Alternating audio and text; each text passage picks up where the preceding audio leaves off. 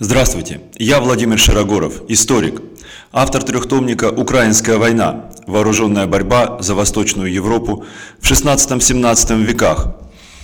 Исследование Берия, заговорят классы, личность спецоперации «Социализм», а также ряда других книг на русском, английском языках, вышедших в России, Соединенных Штатах Америки, Германии, Италии и других государствах, которые вы можете приобрести во всех крупнейших интернет-магазинах, а также в книжных магазинах в Москве, Берлине, Париже, Нью-Йорке, Лондоне и других городах.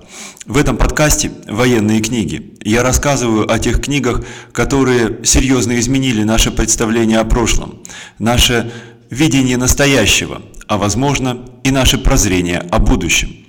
Сегодня я расскажу об одной незаслуженно забытой книге, книге, вышедшей в годы, когда разрушался Советский Союз – в книге, которая была подготовлена, безусловно, в те годы, когда Советский Союз был крепкой, могучей державой и когда предпринимались в том числе идеологические усилия для того, чтобы сохранить его такой державой, и когда готовились и выпускались такие книги, об одной из которых я сегодня расскажу.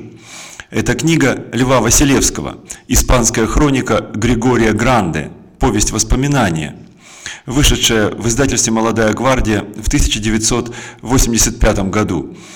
За этим непритязательным названием скрывается потрясающая книга, которая рассказывает биографию одного из ведущих советских разведчиков и диверсантов Григория Сыроежкина.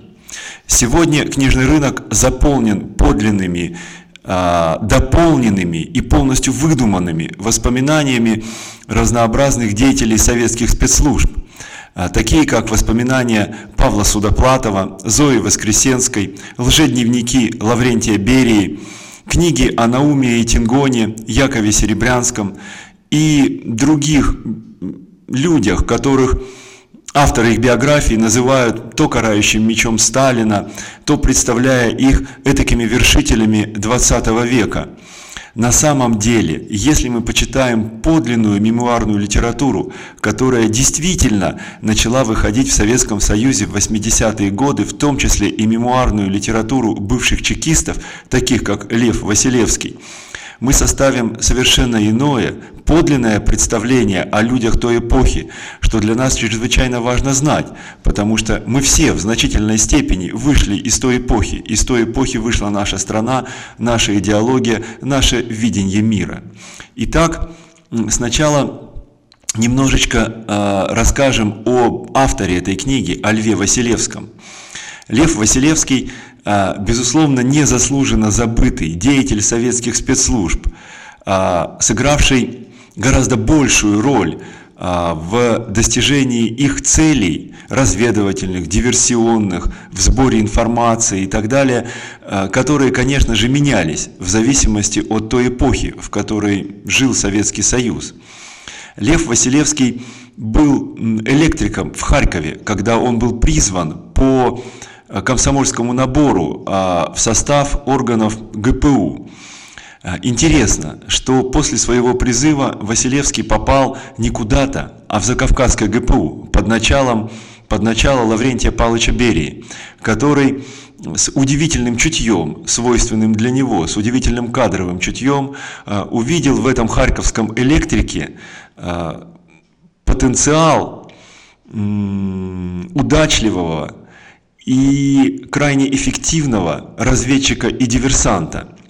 Василевский прошел э, обучение э, в той особой школе спецопераций, которая создавалась в то время под руководством Берии в Закавказском ГПУ и о которой я э, подробно рассказываю в своей книге. Берия заговорят классы, личность спецоперации социализм. Эта школа не описана ни в какой другой литературе. О Берии я привожу достаточно подробные сведения о ней. И вот, выпускником одной из этих школ и в целом воспитанником Берии как специалист по спецоперациям стал Лев Василевский. Чем отличился Лев Василевский?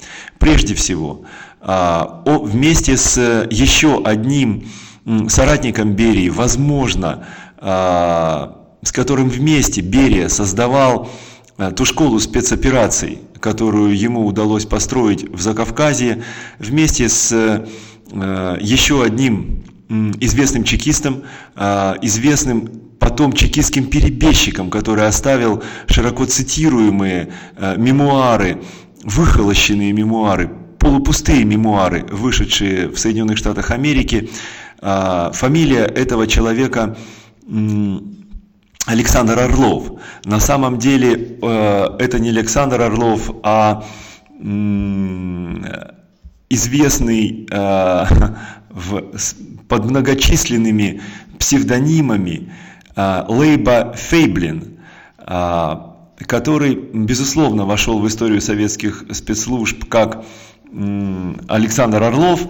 Известен он, конечно, под своей фамилией Орлов в те же годы, когда в Закавказье появился учеником бывший харьковский электрик Лев Василевский, он возглавлял э, в пограничных войсках Закавказского ЧК э, группы, э, которые готовили к проведению спецопераций в ближайшем пограничье. Это группы были, эти группы были заточены на проведение войсковых спецопераций. Так вот, именно специалистом по войсковым спецоперациям прежде всего стал Лев Василевский. То есть специалист по, он стал специалистом по организованному силовому проникновению э, групп диверсантов на территорию противника, выполнение там задач армейскими методами, то есть жесткими методами, э, методами применения оружия и затем выхода на свою территорию. Но кроме э, вот этих армейских навыков, армейских спецопераций, Лев Василевский получил в том числе от э, Орлова, Фельдбина, от Берии и навыки так называемой тайной войны спецслужб.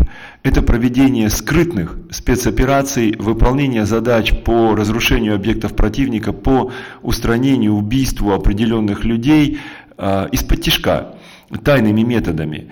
И вот э, свои первые спецоперации Орлов провел э, Василевский вместе с Орловым под надзором Орлова, который был более, более грамотным, более подготовленным специалистом, не был новичком в этом ремесле. Он провел э, во Франции и в Германии, в, и в Польше в начале 30-х годов. Э, мне удалось обнаружить, что в 1930 году именно Василевский был организатором убийства э, известного, организатором убийства в парижском метро известного парижского иммигранта-радикала Ноя Мишвили.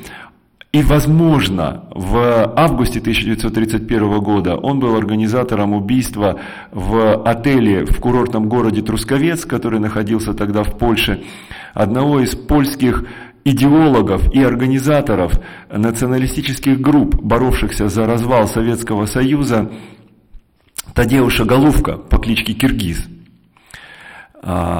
Орлов, который в то время был резидентом а, НКВД в Берлине был настолько впечатлен эффективностью Льва Василевского как организатора вот таких тайных операций из-под тяжка, а надо сказать, что подлинных следов ни убийства Нойера Мишвили, а, ни убийства Тадеуша Голувка, следов, которые вели бы к советским спецслужбам, к советскому правительству, следователям, которые расследовали эти убийства, польским и французским, найти так и не удалось. Так вот, Орлов а, попросил при своем назначении резидентом в республиканскую Испанию в 1937 году, резидентом НКВД, попросил, чтобы Льва Василевского направили к нему заместителем, заместителем по линии Д. Этим шифром назывались диверсионные спецподразделения, которые НКВД создавала в том числе в республиканской Испании совместно с республиканскими социалистами, которые вели тогда войну против фашистов генерала Франка. А фашистов генерала Франка поддерживали в то время итальянские фашисты, германские нацисты, а также различные радикалы со всего мира. И вот им предстояло противостоять Льву Василевскому. Прибыв в Испанию, он там встретился с Григорием Сыроежкиным, который возглавлял тогда Э, диверсионные спецподразделения э, испанской армии. Э, об этих диверсионных спецподразделениях испанской армии написано немного, как и вообще в Советском Союзе и в России написано о гражданской войне в Испании. Между тем, Именно эти спецподразделения, диверсионные э, испанской армии, э, в которых было очень много коммунистов-интернационалистов, советских военных советников и действительно преданных делу революции испанских республиканцев, они сыграли колоссальную роль в том, что, несмотря на огромное превосходство в силах и ресурсах фашистов над республиканской Испанией, ей удалось несколько лет продержаться под этим напором, а также они сыграли, конечно, огромную роль во внутренней борьбе борьбе внутри республиканской Испании с анархистами и троцкистами, которые стремились перехватить контроль над правительством республиканской Испании у, и у испанских социалистов, которые были э, союзниками Советского Союза. Итак, Василевский обнаружил там Сыроежкина, э, Сыроежкина, о котором он, безусловно, знал, потому что Сыроежкин был легендой НКВД. Э, и в этой книге, э, в повести воспоминания о Григории Гранде, Василевский рассказывает не только об испанском периоде жизни Сыроежкина, но рассказывает о тех спецоперациях, в которых участвовал и которые провел Сыроежкин, будучи сотрудником НКВД в 20-е и в 30-е годы. И это чрезвычайно интересно, потому что именно тогда родился тот стиль советских спецслужб, которым сегодня оперируют а, в значительной степени почти все спецслужбы мира, не говоря уже о спецслужбах России, Украины, э, государств бывшего Советского Союза, большинства государств Европы, именно тогда э, родился тот стиль разведывательных, информационных и смертоносных спецопераций, которыми занималась советская НКВД. Итак, чем был известен Сыроежкин? Сыроежкин пришел а, в гражданскую войну в Красную армию, пришел после того, как работал в цирке. В цирке э, он обучался борьбе, и его наставником был знаменитый Иван Поддубный. Почему-то об этом в биографиях Поддубного не пишут. А Сыроежкин получил у Поддубного навыки борьбы, акробатики, кроме того, в цирке он натренировал другие навыки, которые были ему крайне необходимы, как а, будущему диверсанту. Прежде всего, это навык прицельной стрельбы, но и, безусловно, навык сильного характера, потому что трюки в цирке а, в начале 20 э, века исполнялись вживую, а, вживую, без страховки, вживую с риском для жизни тех, кто их исполнял. И вот этот циркач Сыроежкин, придя в Красную Армию, очень быстро попал в ЧК, очень быстро попал в спецподразделение ЧК, где отличился в двух ипостасях. Первое – он хорошо стрелял, безусловно. И вторая ипостась. Он хорошо притворялся. А, Сыроежкина использовали в качестве агента внедрения, которого внедряли в белогвардейские банды, где он затем выводил ударные группы этих банд под удар чекистов. В частности, а, именно такой была роль а, э, роль Сыроежкина в ликвидации банды а, русско-польской белоэмигрантской банды Даниила Иванова, которая из Польши подготовила покушение на а, советских лидеров, а, которое должно было произойти в Москве. Сыроежкин сумел в эту группу затесаться. Эта группа прибыла в Москву, где была уничтожена. Еще более известным делом Сыроежкина, а, но почему-то его роль в этом деле старательно замалчивается, является операция «Синдикат-2», широко разрекламированная в советское время и которую вновь рекламируют сейчас как образцовую операцию советских спецслужб, те историки, которые на самом деле в этой операции не разобрались, не разобрались в ее целях, в ее обстоятельствах, в ее ходе и исходе. Так вот, Сыроежкин был одним из э, агентов, который действительно заманил заманил Савенкова в Советский Союз, арестовал его, но еще важнее была его роль, когда Савенков вдруг выбросился из окна а, здания НКВД, здания ГПУ тогда еще на Лубянке. Так вот, тем чекистам, который якобы пытался поймать его за ногу, когда Савенков как бы выбросился из окна, был Григорий Сыроежкин. Безусловно, для Сыроежкина, мастера цирковой борьбы, не составляло труда выбросить пожилого террориста Савенкова, а, истерзанного парижскими оргиями, выбросить из окна.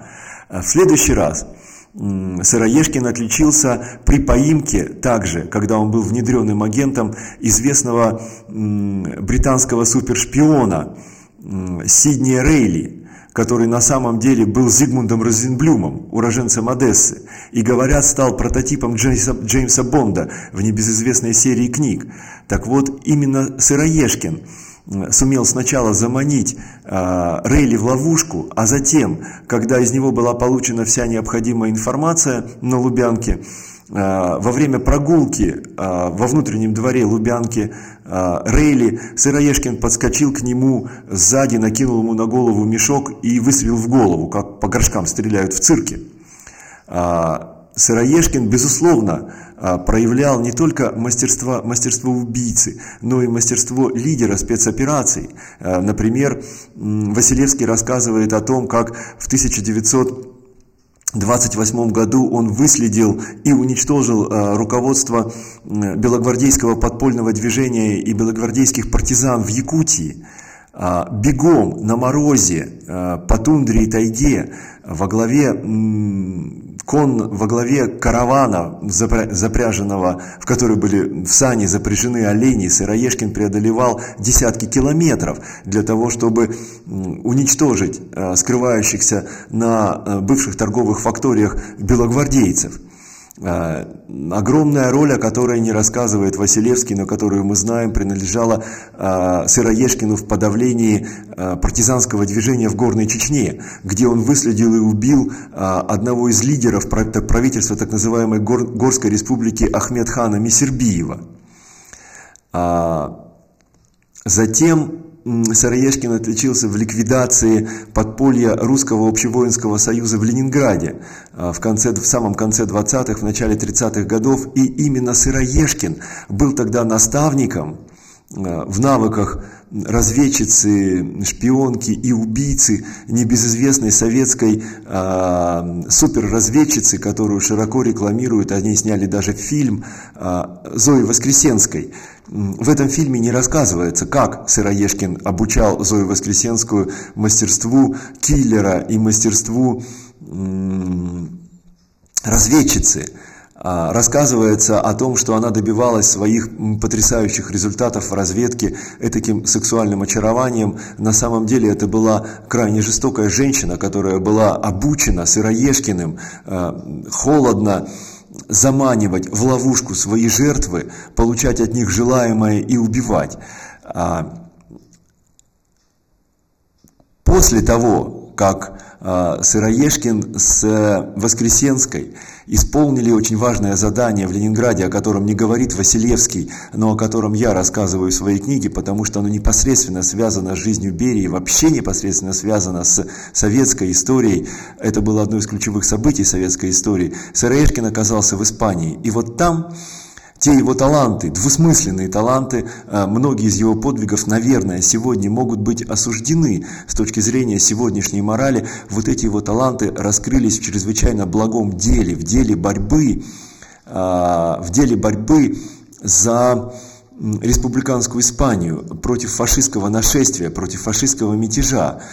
А, и вот те страницы, которые приводит Лев Василевский, несмотря на то, что все боевые эпизоды, безусловно, боевые эпизоды чекистов а, в советское время в воспоминаниях а, просеивались через э, мелкое решето того, что дозволено и того, что нет, были внимательно вычищены. Так вот, эти боевые эпизоды показывают становление Э, диверсионных органов советского НКВД, которые сыграли колоссальную роль в победе Советского Союза в Великой Отечественной войне.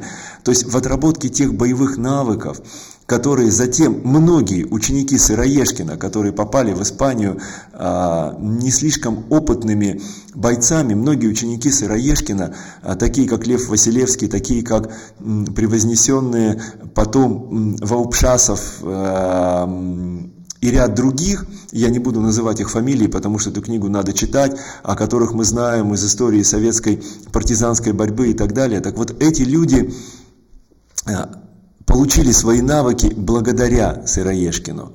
И вот на примере Сыроежкина мы видим, как в одном человеке сочетается фанатизм и жестокость, фанатичная жестокость революционера, фанатичная жестокость марксиста, который, а, которые были свойственны многим а, деятелям советских спецслужб, в том числе таким крупным, как Берия и Ежов.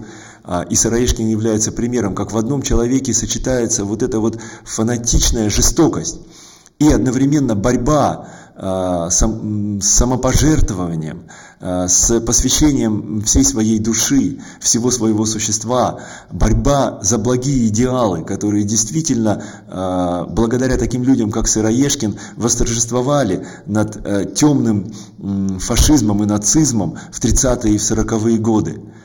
И Поэтому эта книга Льва Василевского интересно не только тем, кто занимается историей спецслужб, не только тем, кому интересно читать о захватывающих боевых акциях тайной войны, но также и тем людям, которые изучают человеческую душу, изучают человеческое сознание, потому что вот эта двойственность сознания людей, которым с одной стороны свойственно совершать подвиги а, ради невероятных светлых идеалов, а с другой стороны а, заниматься черным, неприглядным делом, которое морализаторы осуждают, вот эта двойственность человеческой души, она так ярко проявлялась в 20-е, в 30-е, в 40-е годы, во всю советскую историю, что, безусловно, ее надо внимательно изучать. Для того, чтобы завершить рассказ о книге Льва Василевского, я расскажу всего лишь небольшой эпизод из нее, где вот эта граница между двумя э, ипостасями его души так размывалась. У